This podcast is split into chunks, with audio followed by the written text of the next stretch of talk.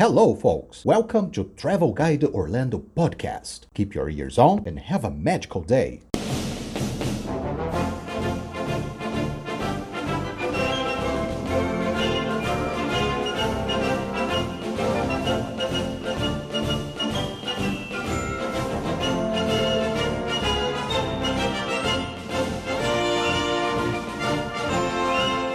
Muito bem, sejam bem-vindos à terceira edição do podcast Travel Guide Orlando. No segundo episódio, nós falamos do primeiro parque da Disney a ser construído, o Disneyland Park, em Anaheim, na Califórnia. Hoje vamos desbravar um pouco mais sobre o Magic Kingdom no Resort Walt Disney World. Vou contar sobre como chegar no resort, depois como acessar o parque e os meios de transporte para isso. Falarei também sobre algumas curiosidades do Magic Kingdom e deixarei dicas de como se alimentar no parque. Have a magic day e seja bem-vindo ao reino mágico de Walt Disney.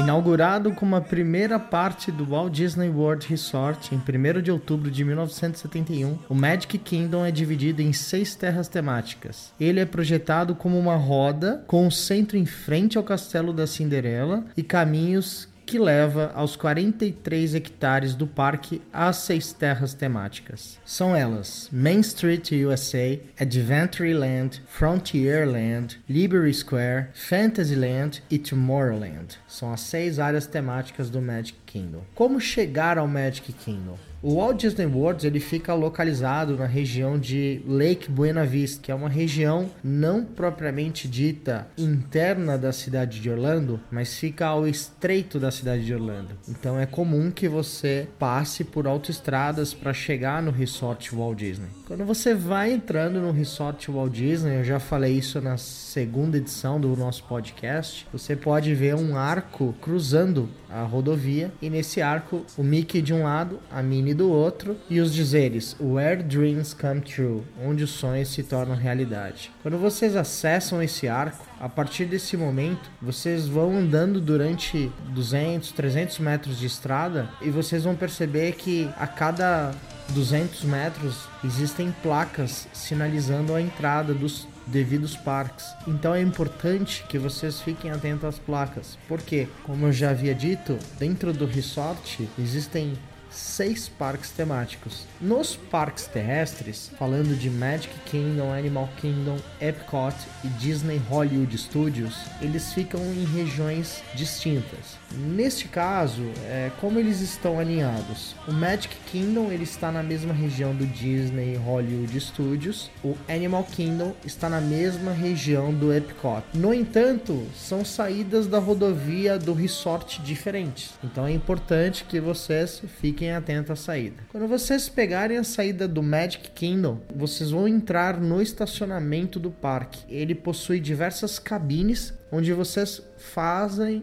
o pagamento antecipado do estacionamento. Se não me engano, custa 17 dólares, é, mas eu vou pesquisar no site do Walt Disney para ver se houve alguma atualização durante esse período e vou colocar no nosso a resenha do podcast e até mesmo no nosso feed do Tumblr e na nossa página do Facebook ok? Passando as cabines de pagamento do estacionamento, vocês chegarão no estacionamento gigantesco. Eu calculo que neste estacionamento deve haver vagas, em média, de 40 a 45 mil veículos. O que é legal desse estacionamento é que ele é dividido por fileiras e essas fileiras são identificadas por personagem. Sabe quando você vai num shopping aqui do Brasil e muitas vezes te dá um branco, você não sabe onde você deixou porque você não decorou onde você parou o carro? A diferença é que lá eles não identificam por números e letras, o que atrapalha muito. Lá eles identificam por personagem da Disney. O que eu acho uma grande sacada, aliás, principalmente para quem tem problemas de memória como eu. Eu sou doidinho para perder meu carro em estacionamento. Então é assim que funciona. No entanto, o que poucas pessoas sabem é que o estacionamento ainda está a cerca de um quilômetro da entrada do Magic Kingdom. Poxa, Felipe, um quilômetro é muita distância, né? Sim, é muita distância. Não é comum as pessoas irem andando do estacionamento até a entrada do Magic Kingdom. Por que não é comum? Porque geralmente existem muitas famílias, crianças de colo, bebês. Dificilmente alguém vai andar um quilômetro até chegar na primeira entrada do parque e vocês vão entender por que primeira. No trajeto do estacionamento até a primeira entrada do parque, como ele é realizado? Existem trenzinhos e esses trenzinhos eles rodam o grande estacionamento do complexo, pegam de fileira em fileira os visitantes e levam até a primeira entrada do Magic Kingdom. Quando eu falo de fileira em fileira, não é que é um trenzinho com, sei lá, 20 vagões rodam todas as fileiras. Não, são vários trenzinhos.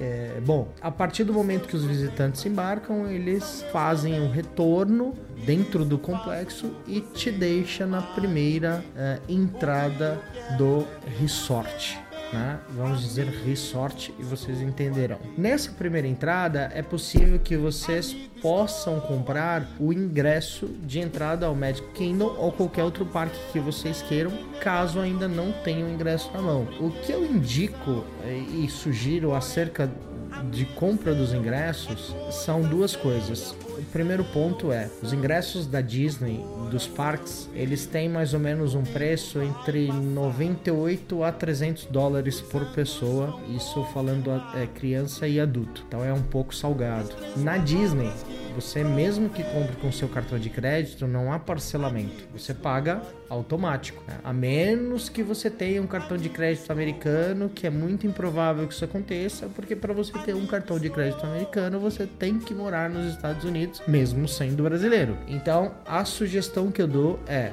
ou vocês já guarda esse valor dos ingressos que você gastará entre você e a sua família durante todo o período do planejamento da sua viagem, ou então vocês acessam algum canal de turismo aqui é, no, no Brasil, façam a compra desses ingressos e parcelem em suaves prestações. O nosso trabalho do Travel Guide Orlando, ele é tudo isso eu faço todo o seu planejamento, o planejamento da sua viagem, desde a parte de documentos, na parte de vistos, na parte de compra de ingressos, passagens, passagens aéreas, hotéis. Por quê? Porque nós temos parceiros específicos que vai garantir para você um excelente preço e uma ótima condição de pagamento. Mas nós não vamos falar disso agora. Vamos voltar para o nosso podcast. Então, no momento que vocês acessam ali a primeira entrada, vocês têm a bilheteria, caso queiram comprar os ingressos. E nessa primeira entrada, ela é como se fosse um boulevard. Quando eu falo boulevard é porque ele é um ele é um centro, um centro de transportes onde ali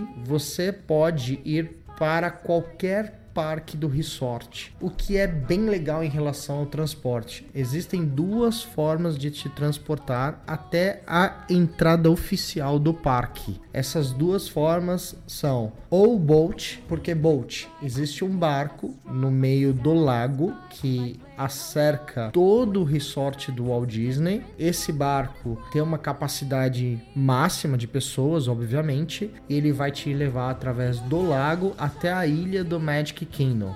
Essa é a primeira opção. Quem já está hospedado dentro dos hotéis no resort da Disney tem a opção de ir de ônibus diretamente do hotel, caso uh, já tenham os ingressos em mãos. E a terceira opção é o passeio de monotrilho, que é o que nós chamamos lá de monorail. O que é o monorail? O monotrilho, ele basicamente é um trem, um trem que anda num trilho elevado. Eu particularmente indico ir de monorail, porque ele além de ser um trem automático, ou seja, ele não é ele não é pilotado por um ser humano, ele é pilotado por computadores, por máquinas, e ele vai até numa velocidade boa, que permite com que você possa ver todo o resort do Walt Disney, ver os hotéis dentro do resort, é, conseguir enxergar os outros parques. Eu acho que é um passeio bem gostoso, dá para tirar foto, dá para filmar, porque ele vai numa velocidade condizente com a prática e faz com que você conheça um pouco mais sobre o resort da Disney. É uma experiência muito gostosa ir de monorail até a entrada do parque. Ok, monorail chega na ilha do Magic Kingdom, você desembarca e você dá de cara com basicamente a mesma entrada do Disneyland Park de Anaheim, na Califórnia. Quem me ouviu no segundo episódio sabe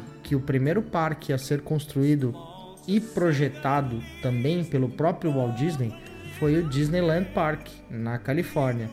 Então, Magic Kingdom basicamente é a cópia melhorada, expandida, obviamente, porque ali você tem um resort com muito mais terras, mas a frente é bem parecido com o Disneyland Park. Então, se você já foi para Disneylândia, mas nunca foi pro resort do Walt Disney World em Orlando, quando você entrar no Magic Kingdom, você vai olhar e falar assim: "Olha, cara da Disneylândia". Quando você entra na, no Magic Kingdom, o primeiro ponto é, central que você passeia é a Main Street USA. Lembra que eu disse que ele é formado por seis terras temáticas, a Main Street USA é uma delas. Apesar de, se nós pegarmos na tradução, Main Street significa rua principal, e realmente ela é uma rua principal. Ela é uma rua que leva para todos os caminhos das outras terras temáticas. Então, quando você tá na Main Street USA, a primeira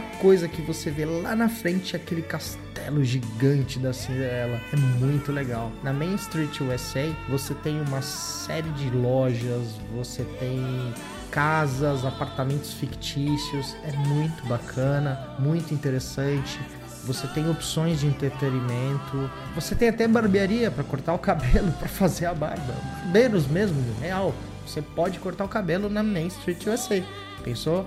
Você chegar na Main Street USA, no Magic Kingdom, cortar o seu cabelo, fazer a barba e ligar pra sua mãe e falar assim: Mãe, olha, acabei de cortar o cabelo aqui na Main Street USA do Magic Kingdom. Genial, né? É super legal. Bom, quando você anda pela Main Street, você chega na frente do castelo da Cinderela. E no Castelo da Cinderela você tem caminhos opostos para as outras terras. Então você tem como acessar a Adventureland, Frontierland, a Liberty Square, Fantasyland e Tomorrowland. Eu ainda farei um episódio na qual nós entraremos de cabeça em cada uma dessas terras, porque são terras muito bacanas. Como nosso episódio ele não pode ser um episódio que supere a barreira dos 50 minutos. É impossível que a gente fale de todas as terras, mas nós vamos falando pouquinho em pouquinho, nós vamos falar de cada uma dessas terras no Castelo da Cinderela. Eu gostaria de falar um pouco o que que tem no Castelo da Cinderela. Muitas pessoas estão indo para Disney, ficam procurando no Google, ficam perguntando, ficam se perguntando o que tem dentro do Castelo da Cinderela. Basicamente, o Castelo da Cinderela ele é uma, ele é uma passagem. Você atravessa o, por dentro do castelo, você sai do outro lado do parque. Mas uma coisa muito legal e uma dica muito bacana que tem dentro do castelo um entretenimento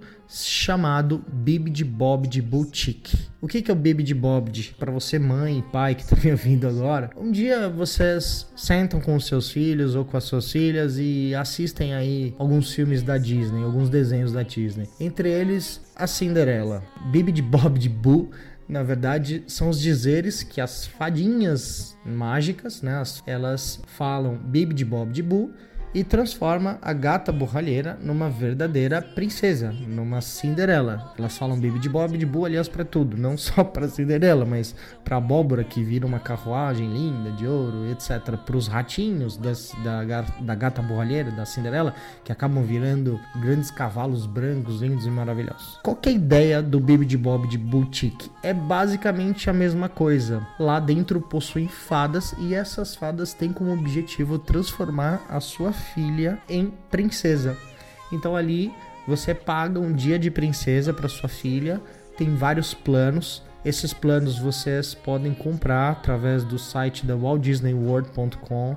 Eu vou colocar na resenha do nosso podcast todas essas passagens que nós estamos falando. não sei se é possível parcelar, eu sinceramente nunca vi a compra do Bibi de Bob de Boutique parcelado aqui no Brasil. Eu acho que é um ticket que é, é um ticket especial que só vende, é, inclusive para o Magic Kingdom. Você tem várias modalidades, então você tem a criança que quer se vestir da cabeça aos pés, então ela vai fazer maquiagem, vai fazer cabelo, vai colocar é, o vestido que passa a ser dela, a fantasia da, da princesa que ela escolher, a coroa e etc. Ou tem aquela criança que só quer fazer o cabelo, a maquiagem e colocar uma coroa. Então, assim, tem vários planos. E isso é uma coisa muito legal que tem dentro do castelo da Cinderela e, cara, é para uma menina é super mágico. Não é a primeira vez que eu vou à Disney, eu sempre vou à Disney sempre quando posso e graças a Deus eu tenho um trabalho que é muito recompensador, que é ser guia local bilíngue é, pela Travel Guide Orlando. Então muitas vezes eu acompanho pessoas que nunca foram para Disney e realizam esse sonho e eu posso estar junto, compartilhando desse momento mágico. Então é muito legal o Baby de Bob de Boutique, vale a pena, fica a dica aí para vocês, tá bom? Além do Baby Bob de Boutique, passando o Castelo da Cinderela, tem uma outra curiosidade. Tem o Carrossel. O Carrossel é basicamente um dos brinquedos mais tradicionais do Magic Kingdom. Existe uma história, uma, uma curiosidade por trás do Carrossel eu já havia comentado isso em, no primeiro ou no segundo episódio, não me recordo, mas vou é, passar um pouco essa curiosidade. Lá atrás, quando o Walt Disney é, resolveu fazer um parque de entretenimento que podia, que pudesse reunir as crianças e os pais, ele tirou essa ideia de uma situação, um momento muito feliz que ele vivia com as filhas. Ele tinha muito costume, ele morava na, em Los Angeles, e ele frequentava muito o Griffith Park. Griffith Park, para quem não sabe, para quem ainda não esteve em Los Angeles, é um parque, ele se chama Griffith Park, ele fica num observatório espacial bem próximo do letreiro de Hollywood. E naquela ocasião, naquela, naquela época, o Griffith Park ele tinha parques temáticos pequenos, né?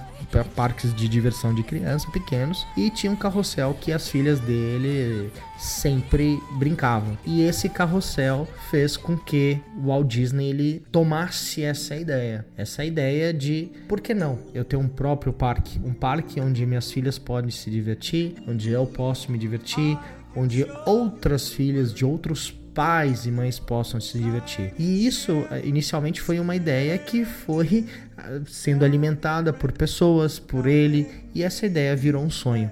Até que uh, o próprio Walt Disney conseguiu projetar o primeiro parque da Disney, o Disneyland Park, em Anaheim, na Califórnia, e foi o primeiro e único parque porque é, basicamente foi o parque que ele trabalhou. Então ele não simplesmente projetou, ele projetou e supervisionou toda a obra do Disneyland Park até a sua inauguração. Uma a curiosidade em torno dessa pequena historinha é sobre o carrossel é justamente isso. O carrossel, por conta desses momentos que ele tinha com as filhas no carrossel, originou-se a ideia de abertura dos parques. Curiosidade bacana, né? Gente, quero falar agora um pouquinho sobre alimentação. As pessoas que ainda não foram para os Estados Unidos têm um ledo engano de achar que nos Estados Unidos é só junk food, só se come hambúrguer, hot dog, etc.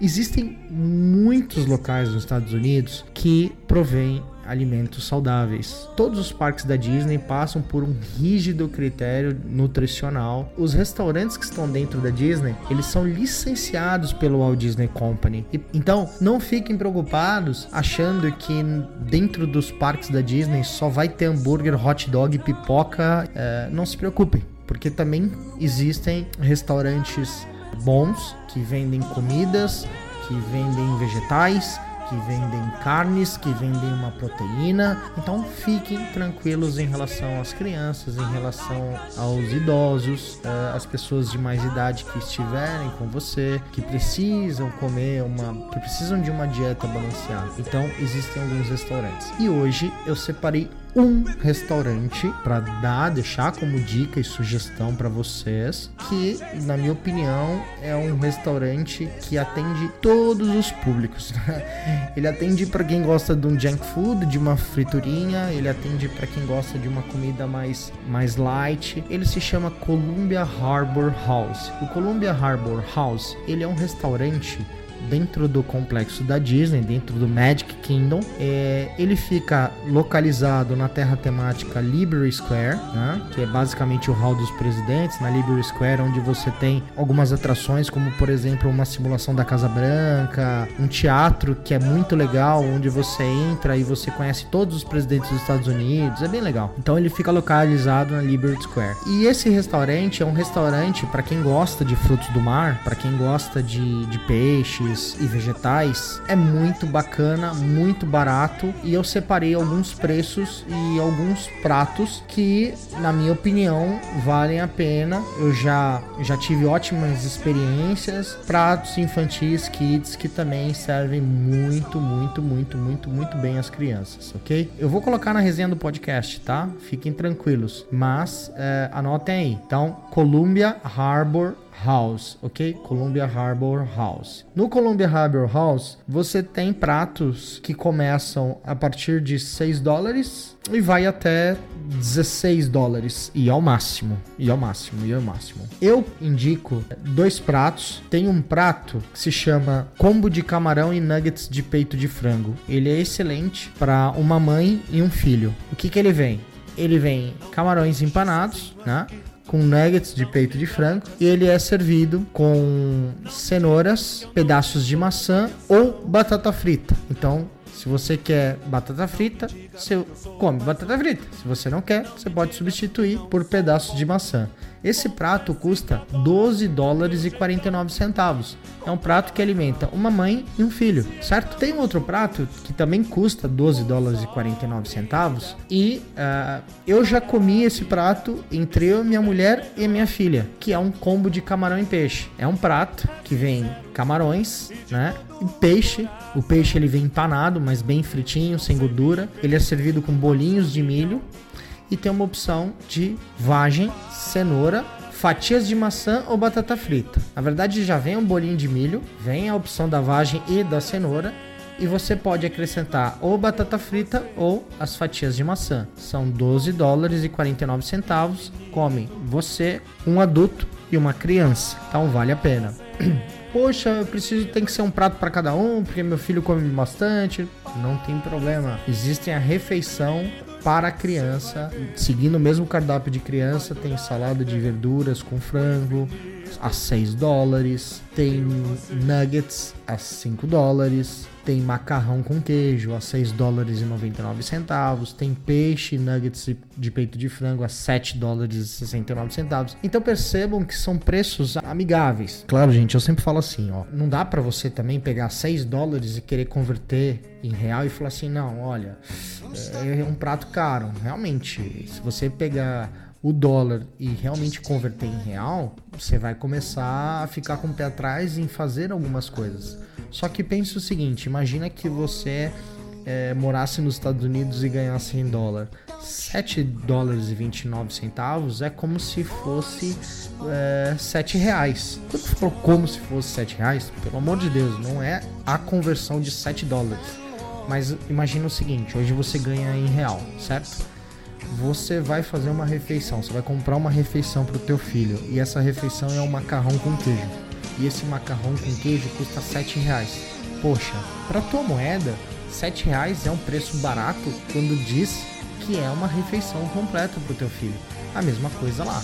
Então não fiquem com essa neura de ficar é, convertendo, porque se for ver, 7 vezes 4, 28. 7 vezes 4, 28. Poxa, 28 reais um prato de uma criança. Na economia de hoje também não é tão não é também tão caro assim, né? Porque as coisas, os preços aumentaram aqui no Brasil. Se você já tá lá, você já tá com um dólar, você já trocou o dólar, é 7 dólares, é 7 dólares. Você tem mil dólares na mão, você só vai gastar 7 dólares. E é isso. Essa foi uma dica que eu separei para vocês em relação ao almoço ou ao jantar no Columbia Harbor House no Magic Kingdom Park, no Liberty Terra temática, ok? Outra dica interessante que eu dou: Gente, quando vocês vão para Disney, é, dificilmente vocês vão chegar no parque 10, 11 horas, né? Para que vocês possam fazer um passeio completo, para que vocês possam curtir o dia, vocês têm que levantar às 7 horas da manhã, pegar o café do hotel e zarpar para o parque. E eu entendo que às vezes a gente tá com crianças, as crianças não, tão, não estão acostumadas a acordar tão cedo na, nas férias, enfim, é cansativo. Então, eu quero dar duas dicas. primeira dica é em torno da disponibilidade física dos seus filhos, por exemplo. Se você tem filhos de até 3, 4 anos, não façam essas crianças acordarem 7 da manhã e andarem no parque das 7 da manhã até as 9, 10 horas da noite, que é quando fecha o parque. Primeiro porque cada parque do complexo Disney é enorme. O Magic Kingdom é um parque enorme.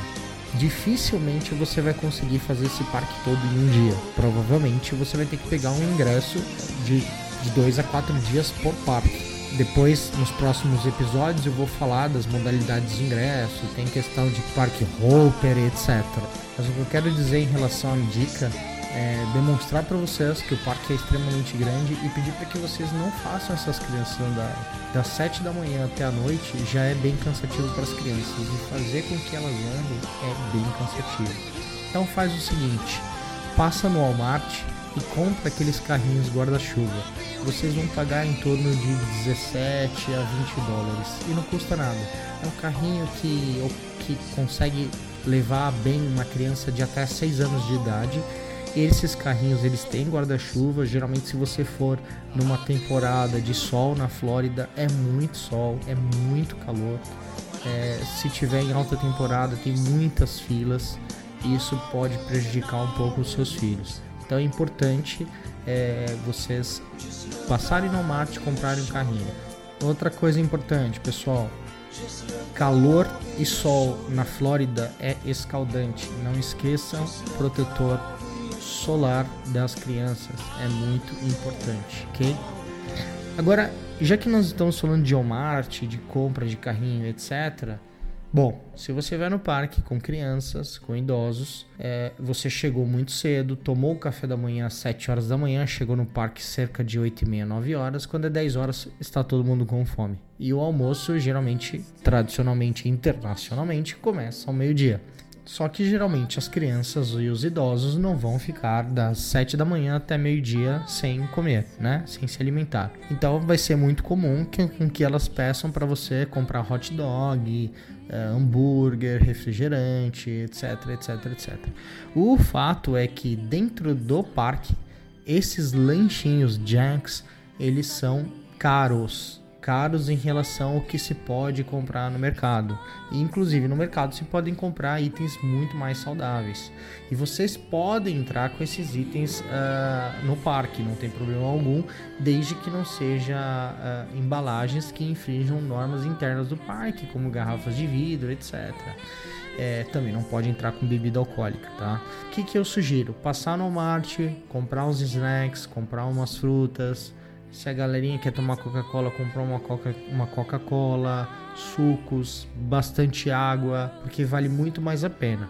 Vou dar um exemplo. No Walmart, uma caixa de 12 latas de Coca-Cola custa 2 dólares e 50 centavos. Lá no Magic Kingdom, naquelas máquinas, naquelas vending machines que vendem cocas em lata ou em 600, a lata custa 7 dólares. Os 600, a garrafa de 600, custa cerca de 9 dólares e 80 centos. Então pensa quantas caixas você não consegue comprar de Coca-Cola no Walmart com uma lata de refrigerante que você pega numa vending machine dentro do Magic Kingdom. Então tomem cuidado com essas coisas, comprem snacks, comprem bastante frutas, é importante, se tiver verão na Flórida, comprem muita fruta, muita água e consumam aquilo que vocês estão trazendo do Walmart, onde vocês sabem o que vocês compraram, é, vocês sabem do produto, conhecem o produto e pagaram bem por aquele produto. Quando eu falo Walmart, é porque basicamente o Walmart é o local mais frequentado na Flórida por turistas. Então lá você tem de tudo e de tudo muito barato muito barato mesmo. Não tem nada a ver com a Marte do Brasil, tá, gente? O Marte dos Estados Unidos é realmente muito barato. Bom, pessoal, é isso aí. Chegamos ao fim de mais um episódio do nosso podcast. Hoje falamos um pouco mais sobre o Magic Kingdom, dei dicas interessantes para vocês e super valiosas, dicas de como chegar, uh, dicas de restaurante, dicas sobre o que fazer em alguns locais do Magic Kingdom. E é isso aí, pessoal. Nos vemos no próximo episódio. Fiquem ao som agora de Hakuna Matata. Hakuna Matata. É lindo dizer. Hakuna Matata. Sim, vai entender. Os seus problemas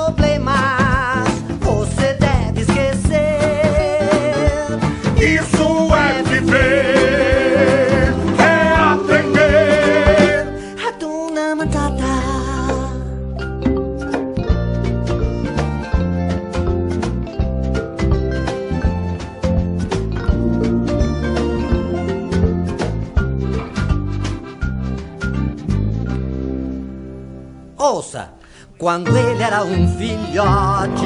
Quando eu era um filho. É, foi bom isso, hein? Obrigado. Sentiu que seu cheiro era de um porcalhão que esvaziava a savana depois da refeição. Era só eu chegar e era um tormento.